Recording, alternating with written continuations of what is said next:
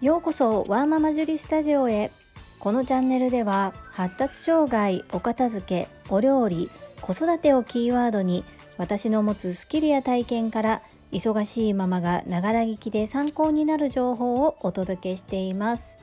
さて皆様いかがお過ごしでしょうか？本日のテーマは間違えていてもこちらは正しい言葉を使おうです。最後までお付き合いよろしくお願いいたします。我が家の可愛い小学校2年生の次男は発達障害グレーゾーンです。今小学校2年生ですがお箸が使えません。我が家は共働き家庭ですので次男は1歳の頃から小学校入学までずっと保育園で過ごしました。保育園の年長学校に上がる前に保育園ではとても工夫してくださり遊びの中でお箸を使えるような訓練トレーニングも入れてくださっていましたが就学前になっても次男はどうしてもそのお箸を使うおもちゃには全く興味を示さずそして嫌になって投げてしまう。そんなこともありました。で保育園の先生は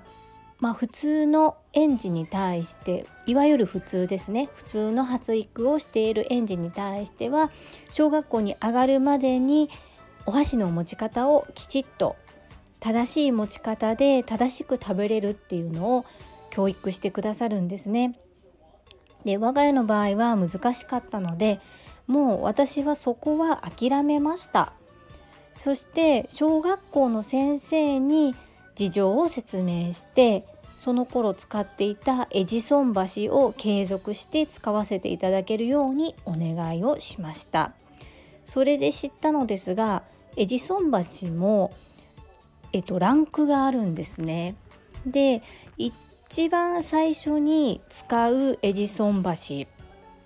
それよりもだんだん長くなっていってサポートも少しずつ外れていくような設計になってるんですね。私もそんなこと知らなかったんですけれども次男のことでちょっとなんかお箸が短いなと思って調べたらあのランクがあるっていうことを知ることができました。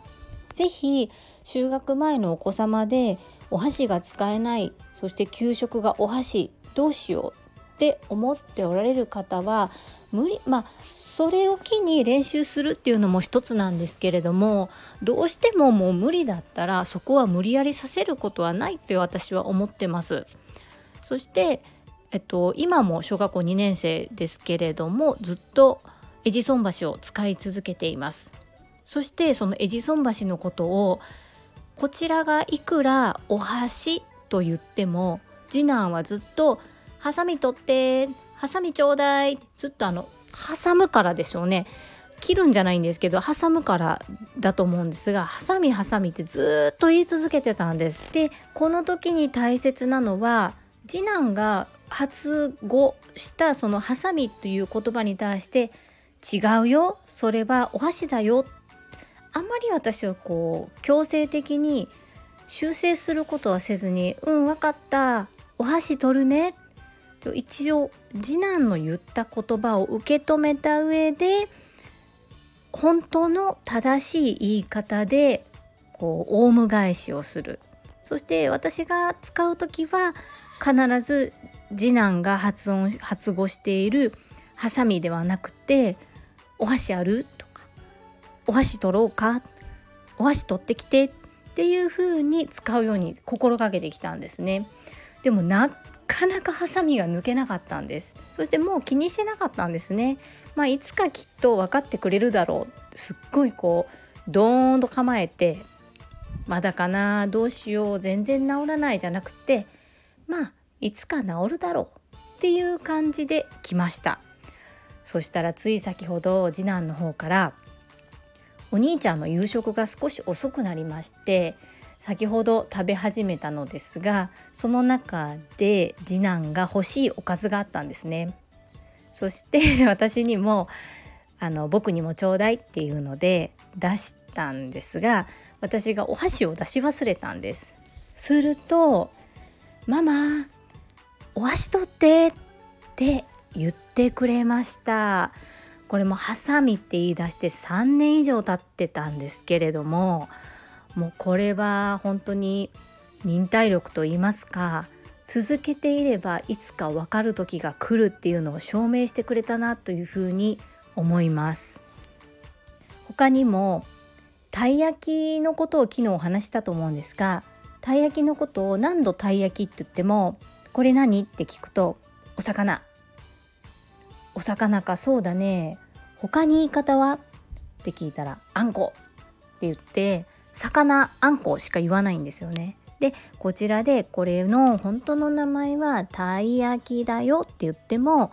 言えないし入らないんですよ。だけど私は諦めませんよ。2年経とうが3年経とうがいつか息子の口から「ママたい焼き買いに行こう」って言ってたい焼きという言葉が出るまで覚えてくれるまで。根気よくこちらから話しかける時はたい焼き。そして次男が魚あんこって言ったことに対しては受け入れる。これを続けて次男が正しいものの名前を覚えられるよう今後もサポートしていきたいなというふうに思いました。いやー今日は成長が見れて本当に嬉しい日でした。幸せな一日になりました。嬉しいです。皆さんもぜひできないことに目を向けるのではなくてほんの少しでもいいです。できたことに感動してそしてお子様をたくさん褒めて気持ちよく毎日が過ごせますように。皆様の参考になれば幸いです。本日も最後までお付き合いくださりありがとうございます。皆様の貴重な時間でご視聴いただけること本当に感謝申し上げます。ありがとうございますママの笑顔サポータージュリでした。